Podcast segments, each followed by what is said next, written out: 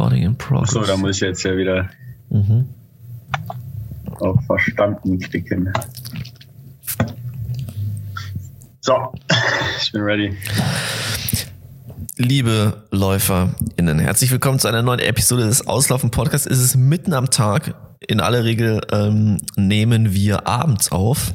Äh, meistens, bei mir ist es meistens nach dem Abendessen. Das heißt, ich bin so ein bisschen im Tief. Jetzt ist es vorm Mittagessen für mich. Das heißt, ich bin hyped, äh, das hier schnell durchzubekommen, Max. Wie, äh, wie ist deine Stimmung? Hast du Lust auf einen Podcast? Ich habe auf jeden Fall Lust auf einen Podcast. Ähm, ich komme zwar auch gerade vom Laufen und muss noch Mittag essen, aber ich freue mich tatsächlich heute auf die Ausgabe und es liegt tatsächlich ausnahmsweise mal weniger an uns, ähm, sondern an den Protagonisten von der Halbmarathon-DM, die wir nachher noch äh, hören werden, weil es da, glaube ich, sehr coole Rennen gab und es mich sehr genervt hat, dass man da irgendwie nicht viel von mitbekommen hat. Also, dass es keine Übertragung gab, keine guten Live-Ergebnisse äh, etc. Deswegen freue ich mich richtig, dass wir heute irgendwie nochmal die Geschichten der Hauptprotagonisten da ein bisschen äh, erzählen und miterleben können. Rekorde und, sind gefallen, ne? Ja, Rekorde schon mal sind teasern gefallen. an der Stelle für später. Äh, das teasern wir einfach mal an. Mehr sagen wir dazu jetzt noch nicht. Ähm, und vielleicht starten wir einfach nochmal ganz kurz mit den internationalen Sachen. Ähm, es waren wieder ein paar Straßenläufe. Amsterdam-Marathon, Felix. Wie, wie sah es da aus? Ähm, ja, auch da schnell. Ich weiß nicht so, wenn, wenn jetzt ein Läufer eine 2 unter 204 läuft, 203, 39, ähm, hatte, hatte der Sieger irgendwie, weiß nicht, ab, ab was für einer Zeit denkst du dir, wow, das ist aber noch schnell. Was, also an was hat man sich schon gewöhnt? Ne? Ich meine, so eine 202 hätte ich jetzt so gesagt, das ist, ist schon noch, ist schon so, dass man nochmal genauer hinscha hinschaut. Ta Tamirat Tola hat gewonnen. Ähm, wie gesagt, in der zwei Stunden, drei Minuten 39 Sekunden. Der ist aber auch im, äh, äh, hatte auch schon eine, eine 204 stehen, aus 218 allerdings. Ähm, ja, was würdest du da noch sagen? Schaust du da dann nochmal hin, wenn du so eine Zeit siehst, oder ist eigentlich eine 204 Standard? Ja, es gab mal eine Phase irgendwie von einem Jahr oder so oder, oder zwei Jahren dann auch vor Corona, wo ich bei einer 204, 203 hoch irgendwie gar nicht mehr so genau hingeguckt habe. Jetzt irgendwie nachdem wir auch letzte Woche die Ergebnisse der ganzen World, äh, Marathon Majors äh, gesprochen haben, da waren die Rennen ja tatsächlich gar nicht so schnell unbedingt.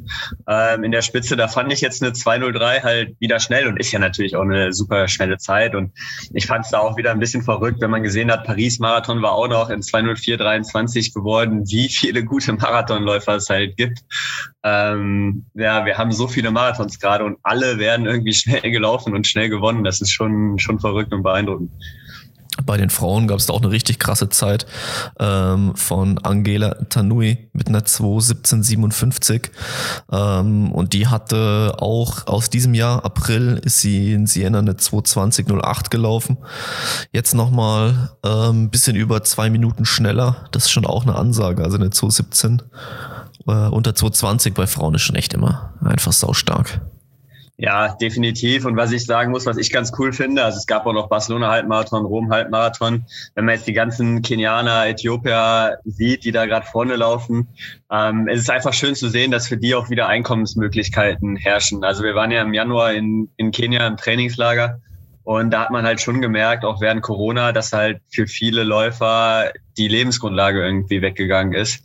Und wenn man das mal so ein bisschen mitkriegt und auch dann, ja, der Not äh, irgendwie da ein bisschen miterlebt, dann ist es umso schöner zu sehen, wie viele Straßenläufe jetzt wieder stattfinden, wie viele verschiedene Läufer auch halt eben dann mal so einen Marathon gewinnen können oder vorne mitlaufen können, gerade weil jetzt eben so viele sind. Und äh, das fand ich auf jeden Fall cool. Und 2.17.57 ist äh, ja eine Bombenzeit bei den Frauen. Also da knallt es gerade auch gewaltig auf den Straßen. Ja, auf jeden Fall. Ähm, genau, wir sind aber auch international, äh, nicht nur auf Asphalt unterwegs. Ja, die Crosslauf-Saison hat angefangen äh, in den USA. Da fängt es ja meistens immer am frühesten an, mehr oder weniger.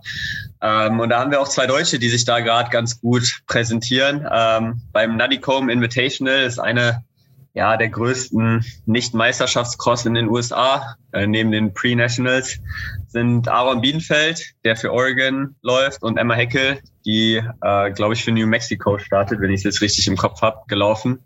Äh, Aaron ist Vierter geworden in einem starken Feld, drei Sekunden hinter zum Beispiel äh, seinem Teamkollegen Cooper Ter, der ja eine 13 und Sub, Sub 1320 stehen hat und Vierter bei den Trials über 5000 waren in den USA. Ähm, und Emma Heckel ist äh, in ihrem Debüt, ist ja auch noch eine jüngere Athletin, äh, 16. geworden. hat auch mit New Mexico die Teamwertung gewonnen. Also da sind gerade zwei äh, deutsche Athleten, wenn man ja, den amerikanischen Sport ein bisschen verfolgt und sich auch für den College Cross Sport interessiert, äh, mit dem man auf jeden Fall mitfiebern kann und die dann in den nächsten Wochen auch ihre ja, Regionals laufen werden und die wir dann, denke ich, auch bei den Cross Nationals sehen werden. Ich werde mir äh, nach der Aufnahme mal die Mühe machen und die, ähm, die Instagram oder vielleicht sogar auch die Strava-Profile mal raussuchen und dann äh, würde ich das, äh, wenn ich alles finde, gegebenenfalls in den ähm, Show Notes verlinken. Also wer da irgendwie mal genauer äh, reinschauen möchte, äh, kann das dann gerne auch über diesen Weg führen, äh, über diesen Weg tun. Ja, gerade Aaron ist auch, auch sehr aktiv auf Strava, also da kann man, glaube ich, fast Genau, stimmt, bei dem weiß ich ja, genau. Ähm, bei Emma weiß ich es jetzt nicht so sehr. Aber ja, lohnt sich auf jeden Fall, die zu verfolgen. Die haben auch beide geäußert, dass sie gerne bei den Cross-Europameisterschaften starten würden falls das mit dem äh, Qualifikationsprozedere klappt. Das ist ja in Deutschland immer ein bisschen komplizierter, weil man in Pforzheim eben starten muss dieses Jahr. Ähm, da kommen wir vielleicht dann in den nächsten Wochen nochmal zu, wenn es dann im November auch hier in Deutschland mit Cross losgeht. Ähm, aber das wird sicherlich jetzt auch in den nächsten ja, Wochen interessant sein zu verfolgen. Ja, ansonsten war es äh, für Lauffans äh, am Wochenende aus äh, deutscher Meisterschaftssicht auch sehr, sehr äh, spannend eigentlich. Leider konnte man es eben überhaupt nicht verfolgen. Es waren äh, deutsche Halbmarathonmeisterschaften in Hamburg ähm, und es gab zumindest was man von den Ergebnissen äh, sieht, bei den Männern ein sehr, sehr spannend, spannendes Rennen, bei den Frauen ein sehr, sehr langweiliges Rennen, in Anführungsstrichen zumindest was Platz eins geht.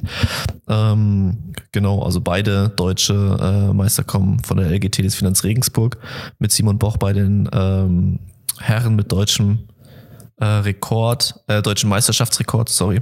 Und ähm, Miriam Datke, die eine, im Alleingang eine 1.09.59 gelaufen ist. Äh, genau. Womit wollen wir starten? Max, ja, wir haben O-Töne ohne Ende. Wir haben O-Töne ohne Ende und das war mir tatsächlich auch wichtig, weil, wie du es schon gesagt hast, wie ich es auch am Anfang der Folge kurz gesagt habe, ähm, es hat mir echt ein bisschen gestört, dass man das Rennen irgendwie so gar nicht verfolgen konnte. Ähm, selbst die Live-Ergebnisse hatten irgendwie, glaube ich, nur bei 10 Kilometer einen Split. Da kriegt man jetzt aber auch nicht wirklich das Renngeschehen mit. Also wenn man in den USA sieht, dass die teilweise bei den Crossläufen, bei den Straßenläufen jeden Kilometer oder jede 500 Meter ein Live-Ergebnis haben, wo auch grafisch schön aufbereitet ist, wer jetzt nach vorne aufgerutscht ist, wer nach hinten äh, zurückgefallen ist. Fand ich das einfach super schade, weil, wie du schon gesagt hast, wir hatten super spannende Rennen, gerade bei den gerade bei den Männern und bei den Frauen, aber auch äh, ja spannende Geschichten auf den Plätzen zwei und drei und das ist ja, einfach immer mega. schade, wenn man das dann als Fan irgendwie äh, ja, nicht mitbekommt. Umso mehr freut es mich, dass wir ein paar O-Töne haben. Ich würde fast sagen, dass wir ausnahmsweise mal nicht mit einem Meister anfangen, sondern mit Sebastian Händel vielleicht. Der hat nämlich ganz schön ähm, ja das Renngeschehen und den Rennverlauf der Männer auch so ein bisschen wiedergespiegelt. Und da kriegt man dann doch ein bisschen nochmal besseren Eindruck, wie das Rennen auch abgelaufen ist, als wenn man jetzt nur die äh, Ergebnisse sieht, wo natürlich klar ist, dass es einen Sport am Ende gab. Ähm, Sebastian war am Ende eine Sekunde hinter Simon und ich glaube irgendwie fünf Sekunden dahinter war dann, war dann Samu. Aber ähm, ja, Sebastian hat das Rennen, Rennen ganz cool geschildert aus meiner Sicht. Alles klar, let's go. Sebastian, erstmal herzlichen Glückwunsch von uns zum deutschen Vizemeistertitel, zum gelungenen Halbmarathon-Debüt, zur starken Zeit, die du auch aufgestellt hast. Vielleicht kannst du uns mal kurz schildern, wie fühlt sich Halbmarathon an und vielleicht kannst du uns auch kurz mal durchs Rennen führen, da man ja nicht viel mitbekommen hat als Außenstehender, der nicht in Hamburg war, nur dass irgendwie bei Kilometer 10 noch eine Sechsergruppe zusammen war.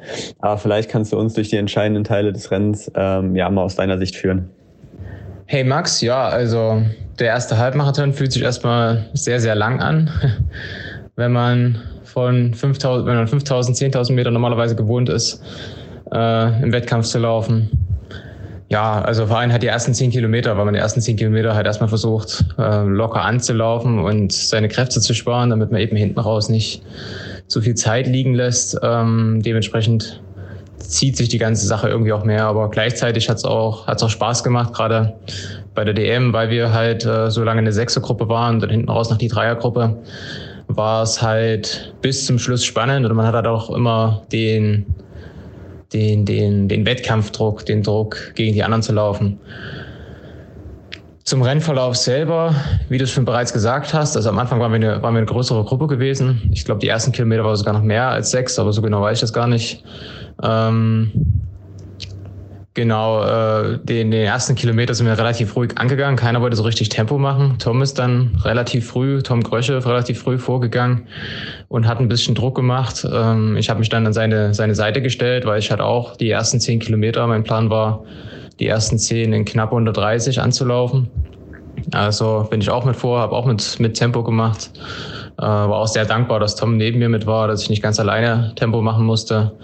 Ähm, ja, weil wie ich dann auch selber gemerkt hat und wie mir Tom auch später nochmal ins Gesicht gesagt hat nach dem Lauf, ich kein sehr guter, routinierter Straßenläufer bin und da vor allem was, was Pace-Gefühl angeht oder auch ähm, ja, das Straße lesen, also dass man sich die, den kürzesten Weg auf der Strecke sucht, äh, da noch einiges wohl zu lernen habe. Ähm, ja, also haben Pace gemacht zusammen bis ungefähr Kilometer 10 dann Kilometer 11, 12 habe ich mich dann mal ein bisschen zurückfahren lassen, weil ich, weil ich habe auch versucht, bei Kilometer 10 zu trinken und habe dadurch auch ein paar Meter verloren. Ähm, und dann bei Kilometer 12 oder 13 hat Simon dann eine Attacke gemacht. Samu, Samuel ist dann auch gleich mit vorgelaufen. Der hat sich vorher in der Sechsergruppe auch eher zurückgehalten, ist mit Simon gleich vor, haben sich ein Stück abgesetzt. Ich hatte erstmal Probleme gehabt, da, da mitzukommen. Musste dann auch erstmal ackern, habe hab mich wieder, wieder rangekämpft an die Jungs auf dem folgenden Kilometer weil ich mir gedacht habe, wenn die jetzt weg sind, dann sind die weg. Ähm, wäre dann noch schwerer gewesen, wieder ranzulaufen. Und als ich dann wieder an die beiden Jungs vorne dran war, ähm, ja, irgendwie, ich bin zwei, drei Kilometer, glaube ich, hinter denen gelaufen und irgendwann habe ich dann gemerkt, dass, dass sie die Pace wieder ein bisschen verschleppen. Ähm, und ich hatte die ganze Zeit noch immer den, den Druck im Hinterkopf, weil ich halt unbedingt eine 62er Zeit laufen wollte. Ähm, die ganze Zeit den Druck im Hinterkopf gehabt dass wir eben ja, noch mehr Gas geben müssen, äh, damit das eben auch wird, weil ich mir irgendwie eingebildet habe, dass es knapp wird und äh, bin dann selber vorgegangen, habe hab Tempo gemacht, weil ich mich auch gut gefühlt habe, habe versucht, die Jungs zu animieren, dass sie, dass sie mitarbeiten, dass wir, dass wir zusammenarbeiten. Ähm, die haben sich dann eher reingehangen. äh, ja, also jetzt äh, haben, haben sie dann reingehangen, da stand ich halt vorne allein im Wind und habe da, glaube ich, fünf, sechs Kilometer Tempo gemacht, bis dann auf den letzten Kilometer Samuel auch nochmal mit Druck gemacht hat, hat zu einem längeren Endspurt angezogen. Da war ich erst kurz hinter ihm, dann habe ich gegengehalten und dann habe ich mich aber selbst ein bisschen verschätzt, ähm, wann, wann das Ziel kommt, habe dann schon eher zum Zielsport angesetzt. Und äh, Simon, die kleine Kampfsau, der hat dann hinten raus, kam mir dann nochmal auf der Zielgeraden entgegen und hat mir dann den, den Titel weggeschnappt an den Tag. War äh, in dem Moment auf der Zielgeraden natürlich erstmal bitter. Ähm, ja, weil man da so kurz vom, vom Ziel noch den, den Sieg und dann auch den, den Meisterschaftsrekord vor der Nase weggeschnappt bekommt, gefühlt. Ähm, nachdem er da halt auch so viel Pacearbeit dafür geleistet hat. Äh, allerdings, ja, nehme ich ihn auch nicht übel. Es hat trotzdem Spaß gemacht, gegen die Jungs zu rennen. Ich weiß nicht, wann wir das letzte Mal so ein starkes Halbmarathons Meisterschaftsrennen hatten, äh, was so knapp ausging.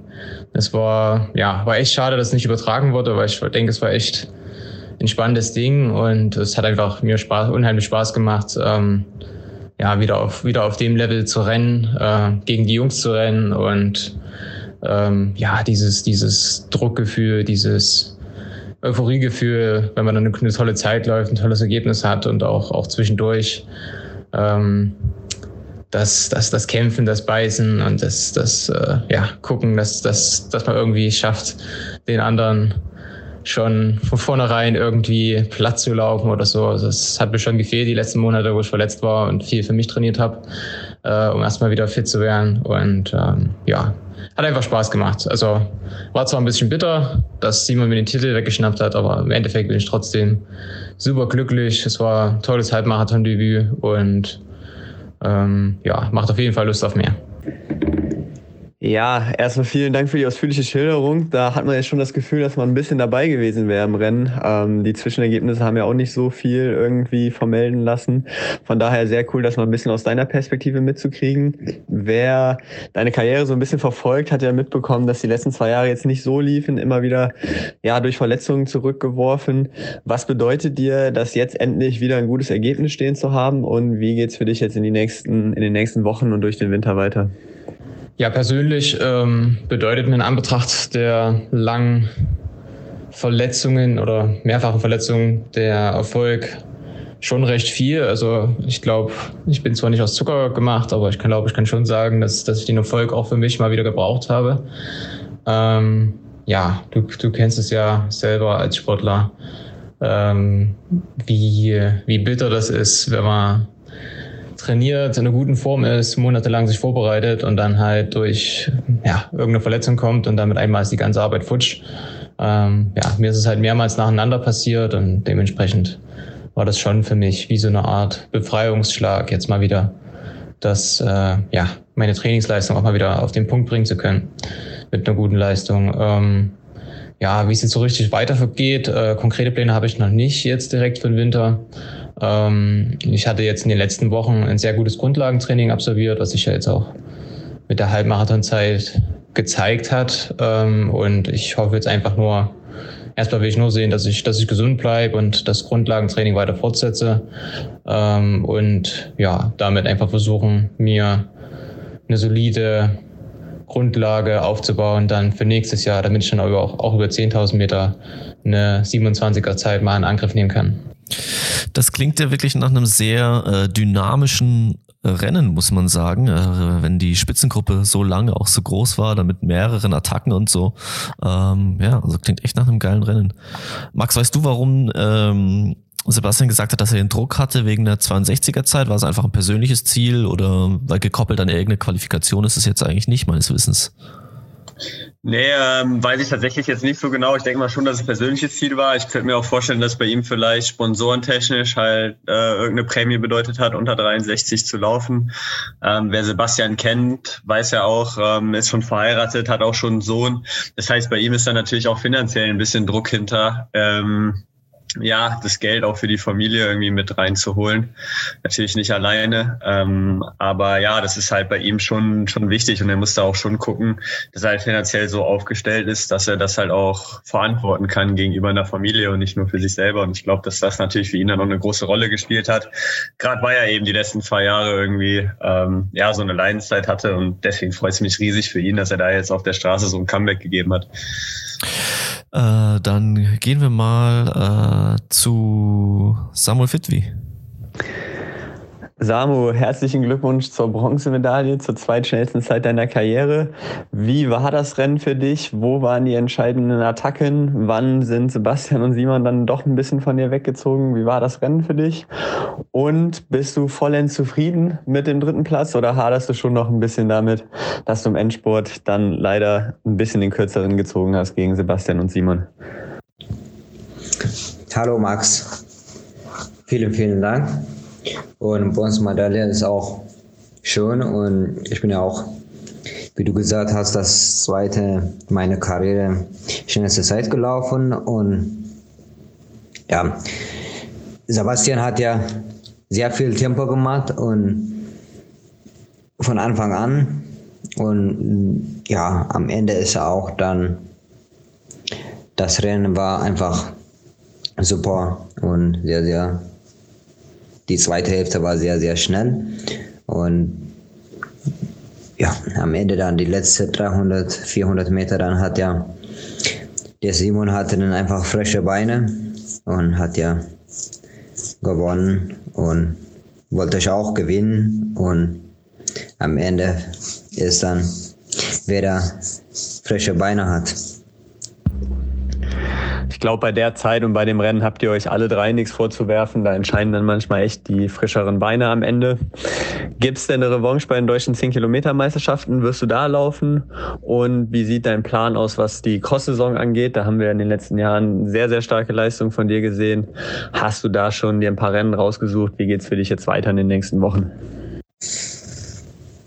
Ja, genau. Ich laufe dann in zwei Wochen die deutsche Meisterschaft 10 Kilometer und dann in Mall dann Crosslauf und dann die Quali für die Europameisterschaft in Darmstadt oder in Pforzheim und danach laufe ich dann die Europameisterschaft in Dublin. Äh, die zweite Hälfte, Max, hast du im Kopf, wie schnell die dann gelaufen wurden oder die zweiten 10 Kilometer? Wenn, ich meine, wenn die erste, äh, die ersten 10 zu 30 Minuten, müsste ja dann eine 29 Mitte auf jeden Fall irgendwie bei rumkommen, ne? Ja, also 29,47 war, glaube ich, der Split bei 10. Ähm, hatte ich jetzt nicht ausgerechnet, was dann, was dann die zweite Hälfte war tatsächlich. Aber wie wir dann schon von Sebastian gehört haben, ich denke mal, dass die Attacke von Simon da schon nochmal das ganze Rennen schneller gemacht hat bei 12, 13. Und wenn dann so eine Attacke kommt und die anderen das Tempo natürlich hochhalten und wenn es dann halt hinten raus eh, äh, ich sag mal, zu dritt auf die letzten zwei, drei Kilometer geht, dann ist halt ein schnelles Finish meistens schon äh, vorprogrammiert würde ich sagen. Und ich glaube, Samu wollte das Rennen natürlich gewinnen. Er war jetzt auch im Vorfeld mein Favorit, muss ich ehrlich sagen. Ähm, Sebastian wusste ich noch nicht, wie gut er jetzt ähm, ja, nach seinem Verletzungsproblem war. Ähm, bei Simon werden wir gleich noch hören, dass der halt äh, ja, bei der Bundeswehr seine Grundausbildung gemacht hat. Ähm, von daher glaube ich schon, dass Samu selber auch ein bisschen mit mehr geliebäugelt hat. Ähm, aber umso spannender, dass die Jungs dann auch äh, ja, bei den deutschen 10-Kilometer-Meisterschaften wieder alle aufeinandertreffen werden. Was ich nicht ganz verstanden habe, ihr habt immer wieder irgendwie über frische Beine gesprochen. Also am Ende von einem Halbmarathon äh, noch frische Beine zu haben. Weiß nicht, ob das Wort frisch vielleicht so ein bisschen. Also die besten Beine sage ich ja schon okay, aber frisch sind die Beine nicht mehr wirklich, oder? Zumindest nicht bei dem Tempo, was gelaufen wurde. Ja, nee, da hast du schon recht. Äh, und da können wir jetzt uns vielleicht auch gleich mal Simon zu anhören, weil der da auch ein interessantes Statement zu äh, hat in seiner Aussage. Ähm, was ich auch bei Sebastian schon cool fand, war, ja, dann sind die halt da bei, 13, beim, bei Kilometer 13 mal kurz weg. Da muss ich mal kurz ackern, um dran zu bleiben. Ähm, als als wäre das so eine bewusste Entscheidung. Entweder ich acker jetzt oder nicht, aber wenn ich acker, bin ich auf jeden Fall wieder dran. Das fand ich, hat er auch ganz schön beschrieben. Ähm, aber ja, wenn wir Simon mal, mal abspielen, dann ähm, sehen wir mal, was Simon zu den frischen Beinen am Ende Ende sagt. Der hatte auf jeden Fall die frischsten Beine und ähm, ist ja auch jetzt dann zu Recht deutscher Meister im Halbmarathon. Let's go. Simon, herzlichen Glückwunsch zum deutschen Meistertitel in Meisterschaftsrekord. Wie war das Rennen für dich? Wir haben mittlerweile mitbekommen, dass du gegen Kilometer 12, 13 Mal attackiert hast. Was ist dir da so ein bisschen durch den Kopf gegangen? Wie hast du dich da gefühlt? Und vor allem, wie war es dann auf der Zielgerade im Endsport gegen Sebastian Händel? Hey, hey. Ja, da, danke für die Glückwünsche. Ähm, war natürlich für mich ein, ein, geiles Rennen, ein überraschendes Rennen. Hätte nicht mit dem, mit dem Sieg gerechnet, weil ich eigentlich dachte, ich bin gar nicht so gut drauf. Daher natürlich umso, umso cooler, ähm, das Rennen in so einem spannenden Finish zu gewinnen. Äh, ja, zum Rennen selber. Ich habe mich erstmal zurückgehalten, habe die anderen machen lassen bis Kilometer 12. Kleine Attacke gesetzt ähm, dann waren wir nur noch zu dritt. Der Samuel, Sebastian und ich. Musste dann aber eher, eher beißen hinter den zwei Jungs, weil die mein Tempo dann äh, hochgehalten haben. Und ja, hing dann auch sogar mal fünf Meter hinter denen. Und ja, weiß nicht, ich konnte mich dann irgendwie am letzten Berg, nochmal ein leichter Anstieg, nochmal äh, ranschleichen. Und dann äh, die 100, letzten 100 Meter hatte ich dann wohl doch äh, naja, die frischeren Beine kann ich eine nicht sagen, weil ich habe ich hab am, deutlich am lautesten von allen gepumpt. Aber vielleicht den letzten Willen, ich weiß es nicht. Aber auf jeden Fall äh, war es ein geiles Finish, hat extrem viel Spaß gemacht. Und ja, wenn man ein Rennen gewinnt, ist natürlich immer cool. Ähm, ja, wir sehen uns in zwei Wochen, denke ich, äh, alle wieder bei den 10 Kilometern. Und dann gibt es äh, definitiv äh, Revanche und da bin ich mal gespannt und auch heiß auf den, auf den nächsten großen Fight. Du hast ja gerade selber gesagt, du hast gar nicht so sehr damit gerechnet, dass du jetzt schon so gut in Form bist. Ähm, man hat ja auch gehört, du hast deine Grundausbildung bei der Bundeswehr gemacht. Wie hat das geschlaucht? Wie bist du da durchgekommen, auch trainingstechnisch? Und wir sehen dich ja jetzt in Uelzen und wie ist dann dein weiterer Plan äh, für den Herbst und für den Winter? Sieht man dich noch auf einem Marathon? Gehst du auf Cross? Wo kann man da mit dir rechnen? Genau, ich bin jetzt ab äh, diesen September bei der Bundeswehr in der Sportfördergruppe. und habe da eben im September direkt auch meine Grundausbildung gemacht von vier Wochen da liegt natürlich äh, die Konzentration mehr auf die Grundausbildung, viele neue Sachen, man lernt viel Spannendes, war wirklich super cool, super spannend. Ähm, aber es macht natürlich müde, wenn man den ganzen Tag unterwegs ist, ähm, sich dann auf Märsche konzentriert und auf die Waffenausbildung. Ähm, da hat man dann so das Training natürlich ein bisschen hinten anstellen müssen.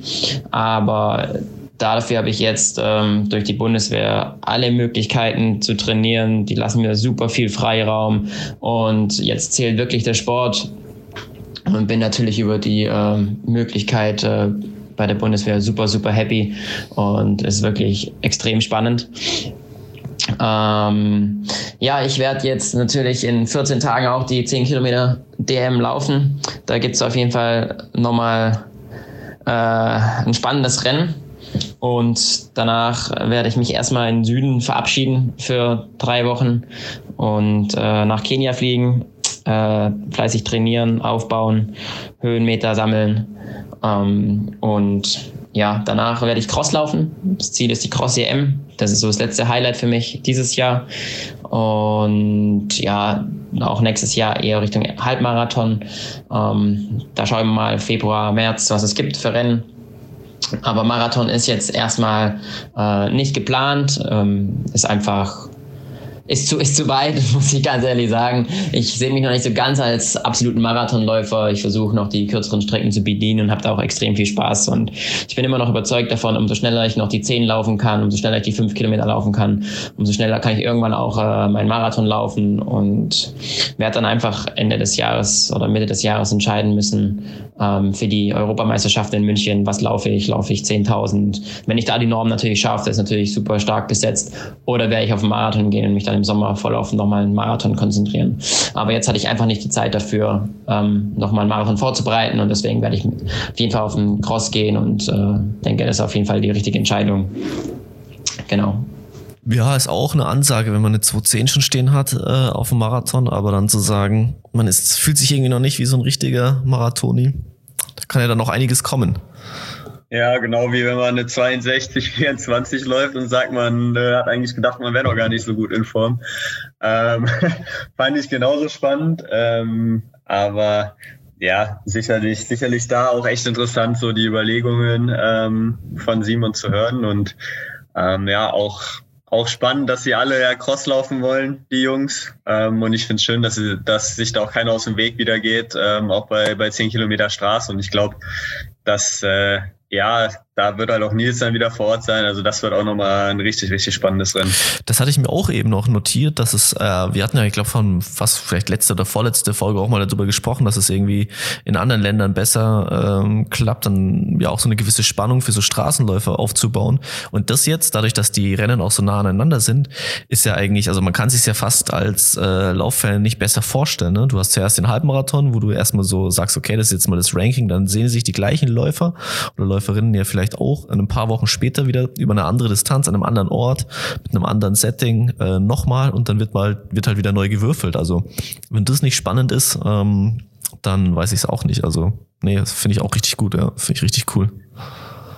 Nee, also macht auch, macht auch riesen Spaß, auch wenn man ähm, selber dabei ist. Also ich weiß nicht, wie viel Spaß es machen wird, in Uelzen gegen die Jungs zu laufen, aber äh, das zu verfolgen und damit zu fiebern ist natürlich cool. Ähm, da wären wir dann wieder beim Thema Übertragung etc. Wie sehr kann man dann sowas äh, auch verfolgen? Auch, ja. ja, und es ist halt auch irgendwie das so, keine Ahnung, du kriegst jetzt so Ergebnisse mit als normaler Fan von einem Halbmarathon und denkst dir, ja, geil, wie spannend, deutsche Leichtathletik, deutsche Straßenlaufszene, laufen alle super schnelle Zeiten äh, in zwei Wochen sind deutsche zehn. Ich bin jetzt richtig gehypt dafür und freue mich auf das Rennen. So. Und dann weißt du aber direkt schon im nächsten Moment, ja, ich kann das eigentlich gar nicht verfolgen, außer ich fahre irgendwie nach Uelzen.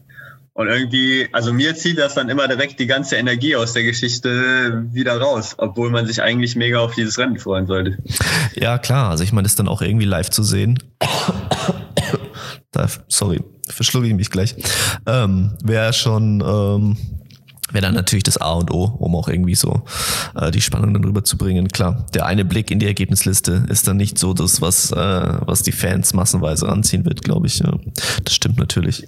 Ja, vor allem auch, wenn man halt auch nochmal sich den Rennverlauf jetzt, den die drei Jungs gestört haben, anhört, dass erst Simon die Attacke setzt, Sebastian Probleme hatte, dann machen Sebastian und Samu weiter. Simon kriegt ein bisschen Probleme, dann zieht äh, Sebastian am Ende den Endsport an, ist schon so gut wie durch, dann kommt Simon nochmal. Also das hat ja auch Wechsel drin und alles. Also es ist nicht nur, dass äh, einer oder eine vorne wegläuft, sondern halt richtig spannende Rennen und um die Männer vielleicht abzuschließen, vielleicht auch nochmal, ich würde einfach kurz nochmal auch gerne Platz äh, vier bis sechs erwähnen, weil die auch einfach super schnelle Zeiten gelaufen sind. Äh, Konsti Wedel, Tom Gröschel, Florian Röser, auch ein Name, den man vielleicht jetzt noch nicht so oft gehört hat, ähm, in der Spitze. Ähm, sind ja 63.00, 63.04 und 63.11 gelaufen. Also auch eine sehr, sehr starke zweite Gruppe, ähm, Tom bereitet sich auf den Marathon in Valencia vor. Ich weiß nicht ganz, was die Pläne von Konsti und von Florian Röser sind. Aber das zeigt halt auch, dass da ja eine gewisse Breite auch einfach da ist. Ja, es war im Prinzip ja dann, muss ja dann die, der zweite Teil der Sechsergruppe gewesen sein, ne? der dann ähm, irgendwie gesprengt wurde durch die Attacke von Simon Boch. Ja, genau. Also die sechs Ball sind auch ja, bei zehn halt als Gruppe durchgegangen durch die Live-Ergebnisse. Das konnte man noch verfolgen und äh, ja, sind dann gesprengt worden, haben dann aber noch gemeinsame Sache relativ lang gemacht und dann hat halt da in der Gruppe eben Konsti Wedel den äh, ja, den Sieg herum, Platz 4 sich erkämpft. Und was ich halt auch noch sagen muss, ist einfach, man hat jetzt auch wieder gesehen, deutscher Meisterschaftsrekord wurde gelaufen und ich glaube auch, dass der deutsche Rekord von Carsten Eich, äh, der bei 60 Mitte irgendwas steht, nicht unmöglich ist in nächster Zeit. Ähm, wir haben die drei Jungs, die da gerade vorne gewonnen haben, die deutschen Meisterschaften. Wir haben Nils, wir haben Amanal, wir haben Richard Ringer. Sollte Mohamed Mohamed mal sagen, er läuft einen Halbmarathon, dann äh, geht da auch schon ganz schön die Luzi ab. Und ich würde jetzt hier einfach mal die Ansage machen, dass ich glaube, dass nächstes Jahr der deutsche Halbmarathonrekord fällt. Äh, das haben wir jetzt hier aufgenommen. Wir werden mal schauen, ob du äh, mit dieser Vorhersage mehr Recht behalten wirst als mit der äh, Vorhersage für dieses Rennen. Ähm, du meintest eben, dass das Rennen natürlich auch extrem spannend war bei den Männern, dass es nicht einfach so war, dass einer vorne weggelaufen ist. Bei den Damen sah das ein bisschen äh, anders aus. Miriam Datke hatte irgendwie vorhin schon erwähnt, 69, äh, 59 mit fast zwei Minuten Vorsprung äh, gewonnen vor Blanca Dörfel und ähm, Hanna Gröber. Du hast mit beiden gesprochen oder hast von beiden Statements eingesammelt. Womit wollen wir starten? Ja, ähm, wenn wir das von Miri schon haben, könnten wir eigentlich mit Miri diesmal in der Reihenfolge starten. Machen wir das. Würde ich fast, fast sagen. Dann fangen wir mal mit Miri an und arbeiten uns mal durch, weil ich glaube, gerade äh, Blanca und Hanna sind eher zwei Athletinnen, die man vielleicht nicht so auf dem Schirm hat oder noch nicht so gut kennt. Nee, muss ich auch zugeben. Also beide Namen hätte ich jetzt vorher nicht auf dem Schirm gehabt. Let's go mit Miriam Datka aus Regensburg. Miriam Datke, herzlichen Glückwunsch zum deutschen Meistertitel. Erneut eine starke Zeit, ungefährdeter Sieg. Wie war das Rennen für dich? Und vielleicht auch die Frage, wie ist es für dich, in so ein Rennen reinzugehen, wo du dann vielleicht doch weißt, du bist die Favoritin und gerade als Rabea und Debbie dann abgesagt haben, da gibt es jetzt eigentlich keinen, der da so richtig an dich ranlaufen kann. Beflügelt dich das irgendwie? Oder ähm, ja, macht dich das auch ein bisschen nervöser, weil die Fallhöhe irgendwie größer ist? Wie gehst du auch mental in so ein Rennen dann rein? Ja, hi, erstmal danke für die Glückwünsche. Ähm, ja, für mich war es tatsächlich eher so, dass ich mit einem relativ mulmigen Gefühl an den Start gegangen bin, weil ich eine echt schlechte Woche hatte davor. Da ging es mir muskulär nicht so gut und ähm, umso mehr habe ich mich natürlich über den Sieg gefreut. Ich habe mich auch davor nicht so großartig über die Konkurrenzsituation informiert oder habe das auch nicht so ganz mitgekriegt mit den kurzfristigen Absagen. Also das kam dann erst so am Wettkampftag selber raus und ähm, habe auch versucht, mich jetzt davon nicht so beeinflussen zu lassen. Ich wusste, ich muss einfach selber irgendwie ins Rennen reinfinden und, und schauen, dass ich wieder ins Rollen komme nach der harten Woche. Und das ist ja dann auch irgendwie ähm, ganz gut gelungen. Ähm, ich glaube allgemein ist es halt einfach wichtig, dass man auch bei Meisterschaftsrennen nicht vergisst, dass man halt in allererster Linie erstmal gegen sich selber läuft und ähm, man natürlich auch im Rennen dann schaut, okay, wie was macht taktisch Sinn und sich auch davor vielleicht mit dem Trainer abspricht. Aber es hat auch, finde ich, gar keinen Sinn, sich dann da Tage vorher irgendwie drüber Gedanken zu machen, wer ist jetzt gemeldet, wer ist jetzt doch nicht gemeldet, wer kann so und so schnell laufen oder irgendwelche Zeiten vergleichen. Ähm, das finde ich immer nicht so gut und habe auch eher das Gefühl, dass mir das eher schadet, sondern dass es für mich am besten funktioniert, wenn ich ähm, klar schon irgendwie grob weiß, wo ich mich orientieren muss, ähm, aber trotzdem einfach ins Rennen reingehe und die Sache möglichst offen lasse und dann jetzt nicht so ein ähm, ja nicht so viel drüber nachdenke, was jetzt wer laufen könnte. Und auch im Rennen selber war es so, dass ich äh, anfangs gar nicht wusste, wie viel Abstand ich habe oder ich wusste es eigentlich die ganze Zeit nicht. Und das ist manchmal auch ganz gut, weil sonst wird man vielleicht auch eher rausnehmen. Und so habe ich halt hinten raus auf jeden Fall nochmal ganz viel Druck gemacht. Also so viel, wie halt für mich jetzt noch ging. Und dann ähm, hat es, glaube ich, ganz gut gepasst. Miriam war auch ziemlich äh, nah an ihrer Bestzeit dran. Ich äh, glaube nur 16 Sekunden äh, dran vorbeigelaufen, in Anführungsstrichen. Und ähm, ja, haut die richtige Weisheiten raus, ne? Wie man sich vor dem Wettkampf vielleicht nicht so verrückt machen sollte. Äh, durch Konkurrenzbeobachtungen und so. Hast du sowas früher viel gemacht? Ich habe das immer gemacht, ey. Ja, ist auch ein bisschen mein Problem. Also kann ich auch, kann ich auch offen zugeben. Also auch schon noch die Gegner mal ein bisschen stärker gemacht, als sie waren und mich selber vielleicht ein bisschen schwächer gemacht, als ich war. Also ist auch was, wo ich über die Jahre irgendwie lernen musste, mich damit gar nicht so sehr zu beschäftigen, äh, womit ich tatsächlich auch immer noch ein bisschen zu kämpfen habe teilweise. Aber man hat generell das Gefühl, dass, dass die Mädels und die Frauen echt ein bisschen lockerer an die Rennen äh, rangehen. Das wird sich gleich auch noch ein bisschen durchziehen, äh, wenn wir Blanca und Hanna hören. Ähm, das werdet ihr dann gleich merken, da können wir gleich noch mal was zu sagen. Aber ja, ich denke, sehr, sehr, sehr solider, guter Lauf von mir in ihrer Marathonvorbereitung auf Valencia. Und ja, ein bisschen schade, dass Rabea und Debbie Schöneborn kurzfristig abgesagt haben, dass Alina nicht da war. Dann wäre da vorne ein bisschen mehr Dampf hinter und ein bisschen mehr, mehr Spannung gewesen. Da können allerdings die anderen beiden Damen, die zweite und dritte waren, äh, nichts dafür. Und äh, ja, auf Platz zwei ist dann mit Blanca Döffel eine U20-Athletin gelandet. Blanca, Wahnsinnswochenende für dich. Bestzeit 71,51. Deutsche Vizemeisterin bei den Frauen, deutsche Meisterin in der U23. Da kann man wahrscheinlich schon davon reden, dass alle Ziele erreicht worden sind. Welche Ziele hast du dir denn selber gesteckt vorm Wochenende? Und wie war das Rennen für dich? Wie war es da draußen? War ja doch ein bisschen im Niemandsland bei den Frauen. Miriam Dattke war vorneweg, ähm, Melina Wolf, und Hanna Gröber waren hinten raus weg. Hast du eine Gruppe gefunden? Wie war das Rennen für dich? Ja, erstmal einen wunderschönen guten Tag und ähm, danke für die lieben Worte. Ich war selber selbst über, also selbst sehr überrascht, ähm, weil ich kam, also ich hatte mir generell keine Ziele gesetzt. Ich kam gerade aus dem Trainingslager in Bulgarien, also auf 2000 Meter Höhe. Und es war halt ein sehr, sehr hartes, aber auch äh, sehr atemberaubendes und oh, das werde ich nie vergessen, das Trainingslager. Ähm, ja, ist einfach total schön und da wussten wir halt nicht, wie ich die Belastung ähm, umgesetzt habe und ja, wie ich generell darauf reagiere, dann wieder halt aufs Flachland ähm, zurückzukehren. Und ja, ich, ähm, es war sowieso jetzt, sowieso jetzt nicht der Höhepunkt ähm, der Lauf. Deswegen, ich habe mir einfach gesagt, ich laufe da jetzt einfach mit. Ich laufe auf Gefühl, ich bin ja auch ohne Uhr gelaufen, weil es bringt mir auch nichts. Auf, ich gucke sowieso nicht rauf und ähm, wenn ich mich halt nicht so gut fühle, dann kann ich halt nicht so schnell. Wenn ich mich gut fühle, dann laufe ich halt schneller. Da war egal, ob jetzt, äh, ob ich jetzt nur habe oder nicht. Ähm, ich wollte mich eigentlich nur an ähm, Rabea oder Davy Schöneborn halten. Ähm, leider sind die beiden dann ja nicht gestartet und deswegen hatte ich dann noch weniger, ähm, sagen wir mal, einen Fokus. Ich bin dann einfach drauf losgelaufen und eine richtige Gruppe hatte ich nicht. Es war schon eine kleine Gruppe, aber die sind dann immer rechts, links gelaufen und irgendwie wollte keiner, dass man irgendwie wahrscheinlich Windschatten hat oder so. Diese haben nicht so direkt zusammengearbeitet, was ich sehr schade fand.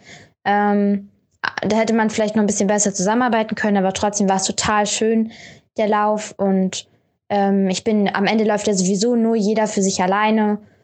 Und ähm, ich habe mich total gut gefühlt. Die eigentlich nur die letzten zwei Kilometer musste ich so ein bisschen ähm, drücken, aber sonst äh, lief alles flüssig und das hätte ich überhaupt nicht gedacht, dass das so gut läuft.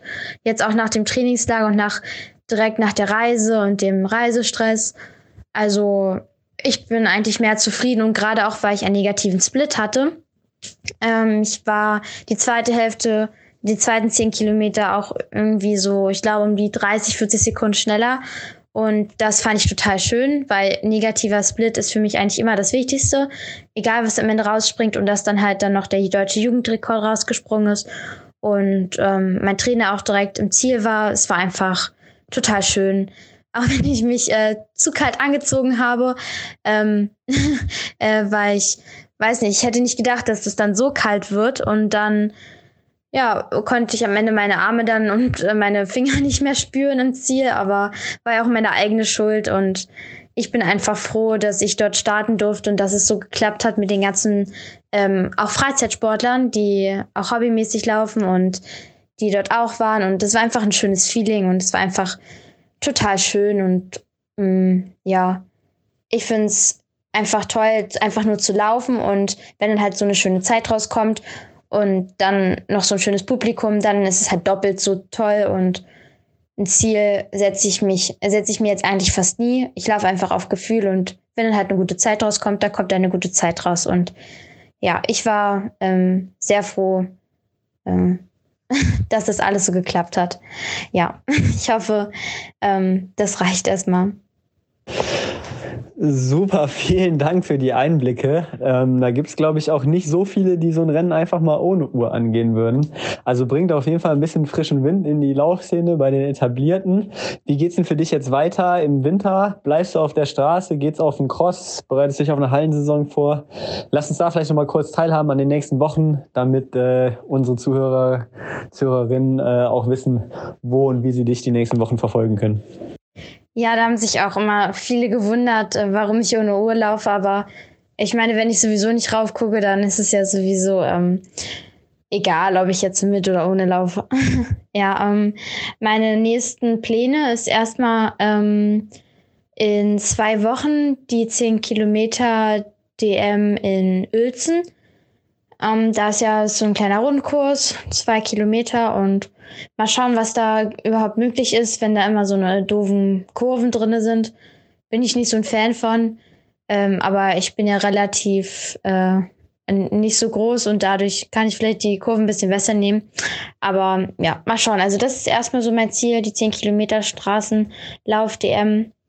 Und danach ähm, werde ich erstmal viel draußen trainieren, äh, ein bisschen Cross äh, vielleicht auch trainieren. Aber ob ich jetzt Crossläufe mitmache, ist die andere Frage. Da habe ich noch keinen direkten Plan mit meinem Trainer gemacht. Aber auf jeden Fall steht die Hallensaison dann ähm, im, im Fokus. Also Januar, ich glaube, Feb ja, Februar geht sie ungefähr los. Oder Januar auch so ein bisschen. Und da werde ich mich dann vollkommen auf die 800 Meter 1500 Meter, 3000 Meter konzentrieren, also kurze Strecken. Da freue ich mich auch total drauf, weil ich ähm, einfach dass man mag, einfach mal so äh, äh, ganz schnell anzugehen und einfach nur mal richtig schnell zu laufen. Und ja, da bin ich schon ganz gespannt, wie das wird ähm, in der Halle. Ich bin eigentlich auch ähm, so ein Fan von Halle, weil ich finde das immer cool, wenn man dann zum Beispiel 3000 Meter läuft und dann 15 Runden. Ich mag das halt immer, wie man, wenn man so wie so ein Uhrwerk laufen kann und jede Runde einfach dann zum Beispiel die Zeiten gesagt bekommt. Oder irgendwie, dass man halt weiß, man bleibt die ganze Zeit gleich das mag ich irgendwie. Und ja, das ist erstmal, also die Hallensaison ist definitiv auch im Plan, aber ich hoffe auch, dass es ähm, wegen Corona alles klappt und ähm, dass alles stattfinden kann. Und ob ich jetzt noch Deutsche Meisterschaft Cross mitmache oder nicht, ist dann auch noch eine Frage, die noch offen steht. Und ja, ähm, auf jeden Fall geht das Training weiter und ähm, es werden schon dann noch wichtige Wettkämpfe kommen. Und das richtige Training wird auf mich zukommen. Ja, klingt auch auf jeden Fall, ähm, ja, wie du schon selber ja zwischenzeitlich gesagt hast, ein bisschen frischer Wind und vorher auch noch ein bisschen jüngere Athletin. Ähm, ja, ich finde geil, dass sie gesagt hat, äh, sie findet Kurven nicht so gut beim 10 Kilometer Lauf und dann ähm, halt in der Halle 3000 Meter laufen möchte. Ja, aber ich feiere es. Also auch die Art und Weise, wie die Fragen beantwortet haben, zeigt halt noch ein bisschen mehr einfach dieser jugendlichen Freiheit. Vielleicht auch noch nicht ganz so, wie jetzt ein erfahrener Veteran ein paar Fragen beantworten würde. Aber ich finde es mega cool. Es ist natürlich auch eine mega starke Leistung von dir gewesen. Sie hat selber gesagt, ähm, ist, glaube ich, kein offizieller deutscher Rekord, Jugendrekord, weil es den nicht gibt über die Distanz, ah, aber halt eine deutsche Bestmarke. Auch nicht für die U23? Ah, okay, krass. Für die U23 kann es sein, aber es wäre, glaube ich, nur für die U20-Klasse ah. äh, ein Rekord oder eine Bestmarke. Das ist ja genau wie über zwei Hindernisse oder so, da gibt es ja auch keinen Weltrekord, sondern nur eine Weltbestmarke. Ähm, etc. Aber ja, von, von ihr natürlich ein mega starkes Rennen. Und, weißt äh, du zufällig, ähm, sorry, wenn ich nochmal reingrätschen muss, also ich habe nämlich hier gerade eben nochmal geschaut, sie war hier mit Christina Gerdes äh, vom SCC Berlin zusammen im Trainingslager, wenn ich das richtig gesehen habe. Und äh, letztgenannte war ja auf jeden Fall hier in dem SCC Pro-Team auch. Ich bin mir jetzt gar nicht ganz sicher, ob es es noch gibt und wie der Stand ist mit Dieter Hogen und so weiter und so fort. Aber äh, weißt du, ob das Blankas neuer Trainer ist? Oder also ich glaube, die Trainingsgruppe, die in der ist sie jetzt auch auf jeden Fall. Ja, also in der Trainingsgruppe ist sie auf jeden Fall. Ob das auch ihr Trainer ist, weiß ich tatsächlich mhm. nicht. Aber so wie ich es verstanden hatte, ist sie schon irgendwie zumindest ansatzweise Teil dieses Pro-Teams, auch wenn sie tatsächlich da auf dem Instagram-Kanal noch nicht irgendwie so richtig gefeatured worden ist. Ähm, da müsste ich tatsächlich jetzt aber auch ein bisschen spekulieren. Aber mit dem Team ist sie auf jeden Fall unterwegs und läuft auch für den SCC. Ähm, also wird es da auf jeden Fall eine Kooperation geben. Okay, cool. Und fand ich darauf auf jeden Fall spannend. Ähm, wie ich gerade schon gesagt habe, irgendwie so die weibliche Lockerheit, einfach ja ohne Uhr zu laufen, gar nicht sich irgendwelche Splits anzugucken. Ja, ob das weibliche Zeiten. Lockerheit ist, weiß ich nicht, aber ähm, ja, ist halt auf jeden Fall ungewöhnt. Also, es, weil sie hat ja sogar gesagt, naja, wozu soll ich so eine Uhr anziehen, wenn ich nicht drauf schaue? Ähm, überhaupt diese, diese ähm, sich davon so frei zu machen, mal auf die Uhr schauen zu wollen, was für eine Zeit man gerade hat, irgendwie bei Kilometer 1, 2, 5, 15, whatever. Finde ich crazy. Also wenn ich eine Uhr dran äh, hätte, dann äh, würde ich halt auf jeden Fall auch drauf schauen. Ja, also ich muss sagen, ich lerne das gerade jetzt auch hier wieder in Tübingen, auch ein paar Mal mehr auf Dauerläufe und so ohne Uhr zu laufen und nicht so viel drauf zu gucken. Echt?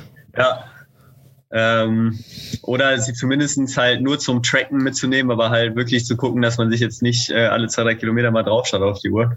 Ähm, da versuche ich mich gerade zu bessern.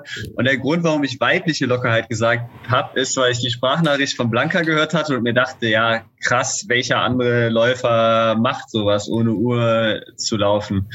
Findet man da überhaupt irgendwen?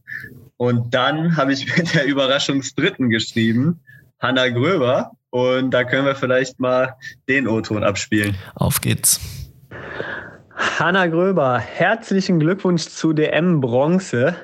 Manche mögen vielleicht sagen, kleiner Überraschungserfolg, Schande auf mein Haupt. Ich hatte dich auch im Vorfeld nicht unbedingt auf dem Zettel. Siehst du die Bronzemedaille auch als Überraschung oder war das was, wo du vorher schon mit geliebäugelt hast? Und wie war das Rennen für dich? Äh, wusstest du, dass du auf Bronzekurs liegst? Wie war das Battle mit Melina Wolf und Thea Heim?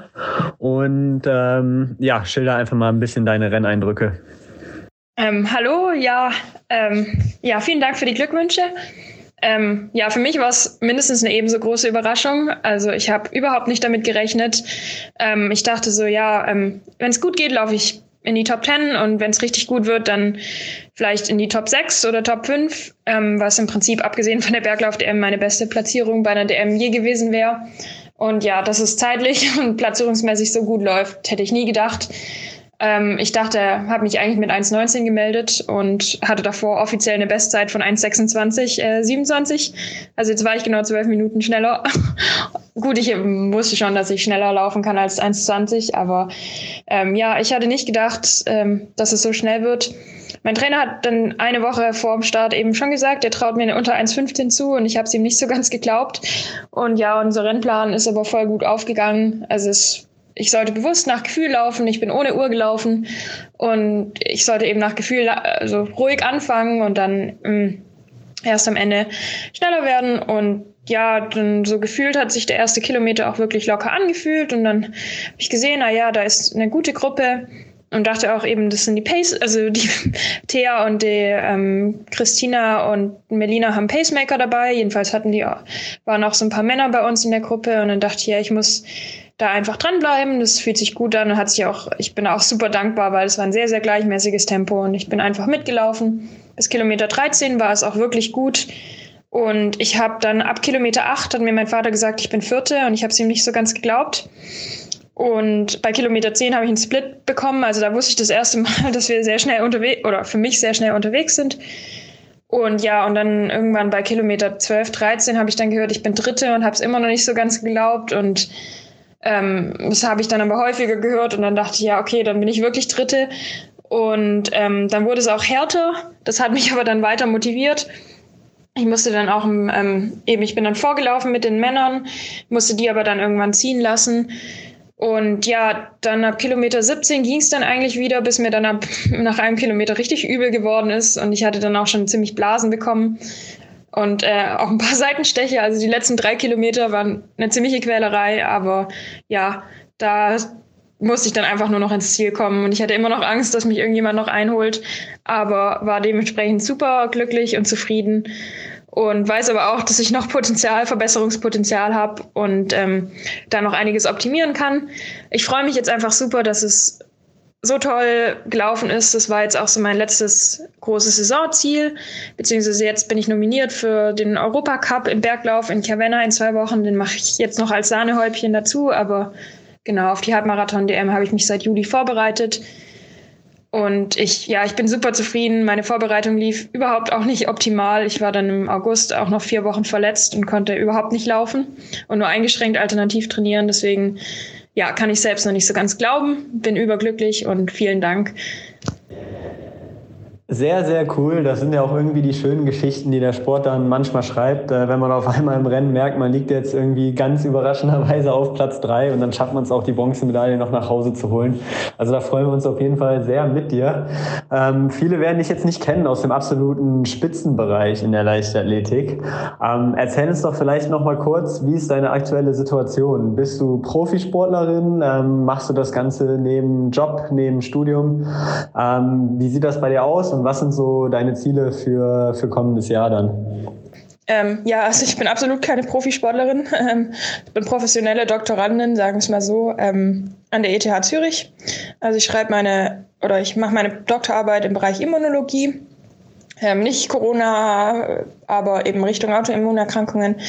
Und es ist definitiv eine Vollzeitarbeit, auch kein Studium. Also mein Studium war schon, auch wenn mein Studium schon anspruchsvoll war mit molekularer Medizin und Biomedizin, ähm, ja, ist eine Doktorarbeit schon nochmal was anderes, wenn man äh, Vollzeit arbeitet. Und ja, ich versuche das Training halt so gut es geht nebenher zu machen. Ähm, ich mache Leistungssport äh, schon seit acht Jahren, also Laufsport, habe davor Fußball gespielt. Ich war in den USA drei, äh, drei Jahre, also bevor ich meine Doktorarbeit angefangen habe, meinen Master. Deswegen kennt man mich vielleicht nicht so sehr, habe mich da auch sehr verbessert.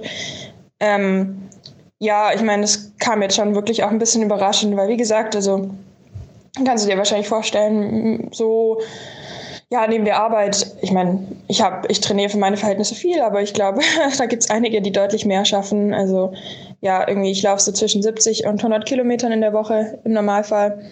Ähm, wenn ich weniger laufe, dann mache ich mal auch ganz gerne Alternativtraining. In meinem Verein sind Triathleten und Läufer zusammen und das finde ich ist eine super coole Kombination. Ähm, ja, und dann ähm, bin ich ab und zu mal im Trainingslager. Also sofern es die fünf Wochen Urlaub, die ich habe, zulassen. Aber ja, ich habe auf jeden Fall Glück, dass ich hier eine super Gruppe gefunden habe mit ähm, der Fabienne Schlumpf und der Chiara Scherer und dann noch eben einigen jungen Triathleten. Und ähm, mit denen trainiere ich dann eben am Wochenende und äh, wenn es geht, einmal unter der Woche.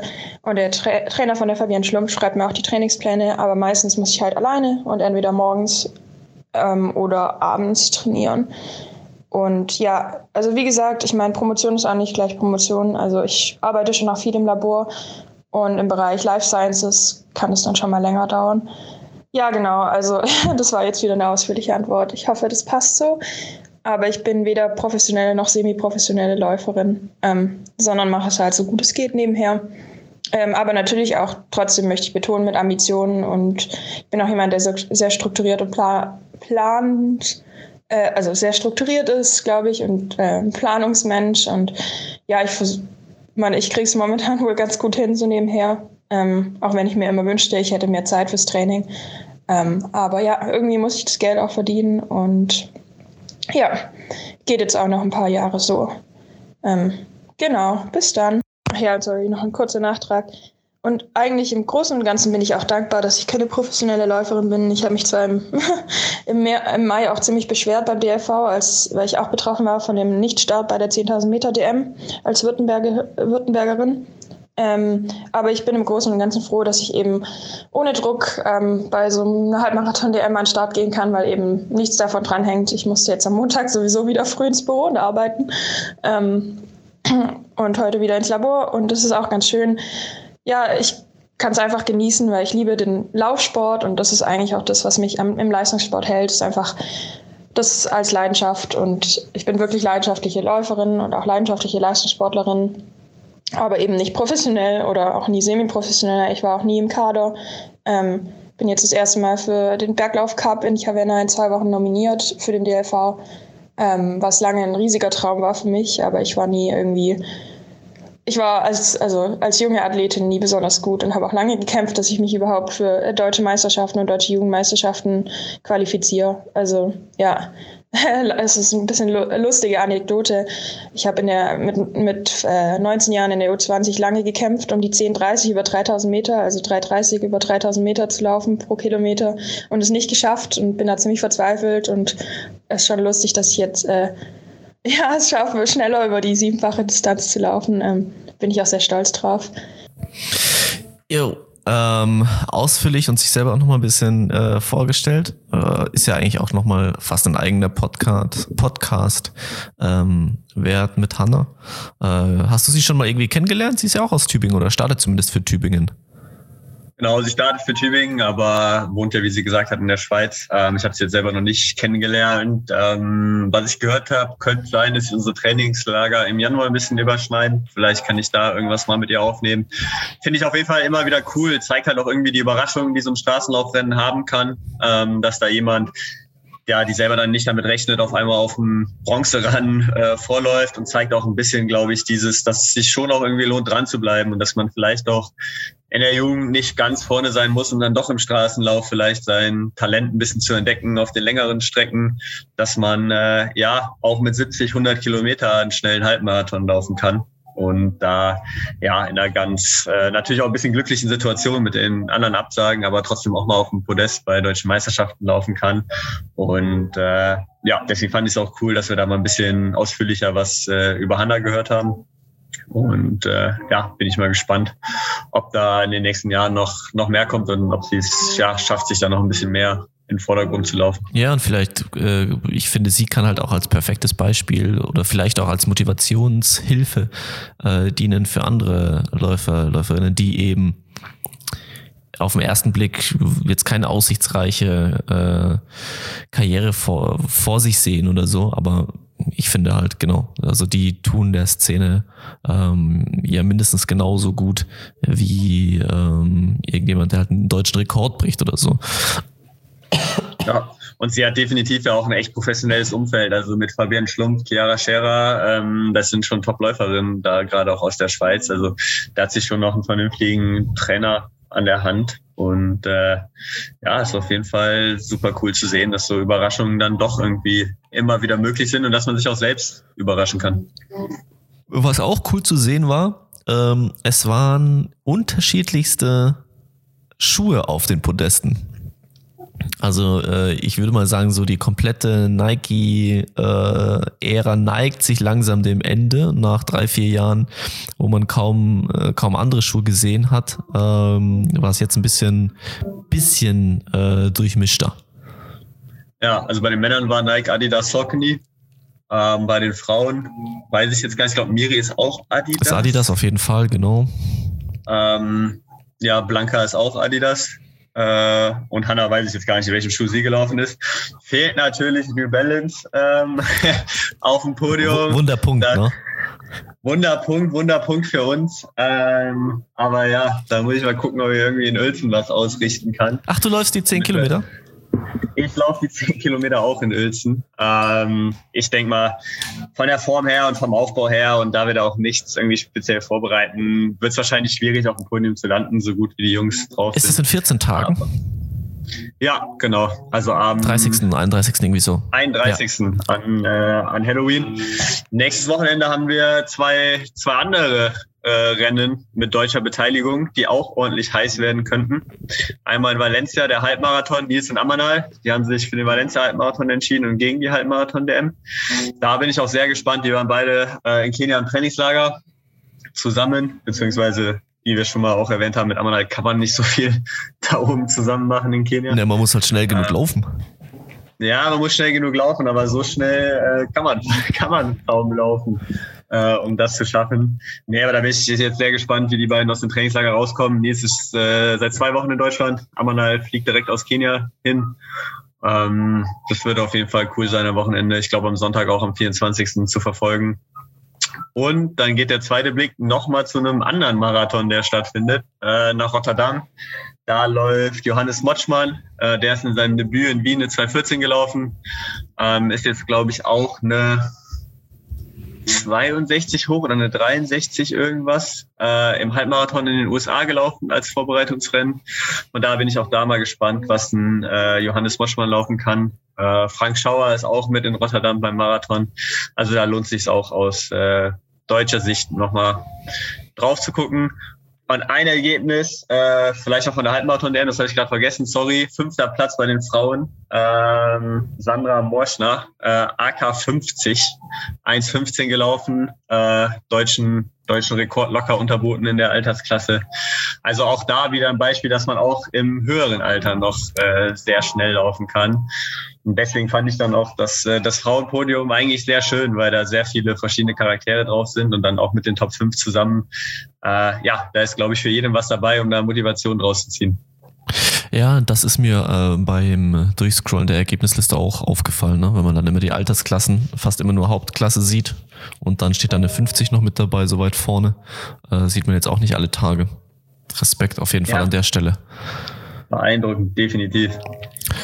Max, es war eine volle Folge, glaube ich. Ähm, ich bin mal gespannt. Lasst uns gerne mal Feedback da, sei es äh, über Instagram oder also dort die Direktnachrichten oder ähm, wenn ihr den Podcast bewerten möchtet bei einer Plattform, wo das möglich ist, wie zum Beispiel Apple Podcast, ähm, wie euch die Folge gefallen hat mit den O-Tönen und wir werden uns das bemühen, in Zukunft, denke ich, so äh, beizubehalten, dass wir da direkt was hören können von äh, den Läuferinnen, die ähm, ja, die die Hauptakteure sind in der Sportart. In diesem Sinne, hast du noch was äh, für die nächste Woche, was noch ansteht, was unsere Hörerinnen wissen müssten? Nee, Valencia morgen hatten wir Rotterdam Marathon. Ich glaube, sonst ist das Wochenende aus deutscher Sicht oder in Deutschland mal ein bisschen Pause und dann äh, geht's Halloween weiter mit den deutschen 10 Kilometer Meisterschaft. Darauf bin ich gespannt. Ich äh, war ja gestern auf der Bahn, ne? Da hast du mir hast direkt äh, ja, eine Nachricht geschickt. Felix Henschel, ja, Mittelstrecken-Comeback. Das können wir jetzt hier nicht unter den Teppich kehren einfach. Da muss ich mir einfach nochmal ganz, ganz ungekonnt, äh, ungestüm selber in den Mittelpunkt drücken wie es so meine Art ist. Ich habe 10 mal 100 gemacht auf der Bahn und das war wirklich ein Trauerspiel. Also es hat sich gut angefühlt, das hat wirklich Spaß gemacht, aber es war halt nicht schnell. Also ich, es hatte schon so fast was von Sprinten. Ähm, ich schätze jetzt mal, ich will mal so sagen, 90 bis 95 Prozent Ausschöpfung der möglichen Bewegungsanstrengung in dem Moment, aber es ist halt kein einziges Mal unter 15 Sekunden gewesen über 100 Meter. Du denn vorher was gemacht oder hast du wirklich nur Warm-up gemacht und bist für die Sprints dahin gekommen? Ja, ich habe schon ein Warm-up gemacht, ja. Das war vielleicht ein bisschen zu viel. Das waren drei Kilometer Einlaufen auf der Bahn, ja. Ei, ei, ei, ja, das sind, das sind die Langdistanz-Triathleten. Ähm, dann, aber ich hatte auch noch das aber Problem. Aber von denen könnte ich mir vorstellen, dass ich einer der Schnelleren bin. Also eine All-Out ja, 400 würde ich mir jetzt schon noch unter 60 zutrauen zum Beispiel. Das wäre ja mal geil. So alle Triathleten zusammenholen und eine All-Out 400 einfach laufen. Das fände ich auch mal eine, eine spannende Geschichte. Aber ja, ich habe Felix natürlich ein bisschen damit aufgezogen, dass die 100er jetzt nicht unbedingt riesig schnell waren, wenn man es vorsichtig äh, formuliert. Dann ist mir aber auch gleich direkt aufgefallen, dass der Felix ja dieses Jahr schon äh, im Training für sich selber, glaube ich, eine 10 in, in 30.00 oder irgendwie sowas gelaufen ja. ja. 01. Ähm, ja, das habe ich dieses Jahr noch nicht stehen. Also da muss ich doch mal gucken, dass hast, ich. Äh, hast du noch ein bisschen Zeit? Dass ich in Uelzen auf jeden Fall da meine Ehre ein bisschen rette und da mal drunter komme. Das wird auf jeden Fall wahrscheinlich äh, ein Ziel für mich nächstes Jahr irgendwie im Frühjahr. Kann gut sein, dass wir das irgendwie einbauen, dass ich mal offiziell die 10 Kilometer angreifen kann. Nochmal Sub 30. Schauen wir mal. Ja, das wäre geil. Sub 30, das kriegen wir auf jeden Fall. Kriegen wir irgendwie hin. Irgendeinen Schuh wird's richten. In diesem Sinne, Max, vielen Dank für deine Zeit. Vielen Dank an die Zuhörer, Zuhörerinnen. Wir sehen uns beim nächsten Mal, hören uns beim nächsten Mal. Ciao, ciao. Bis bald.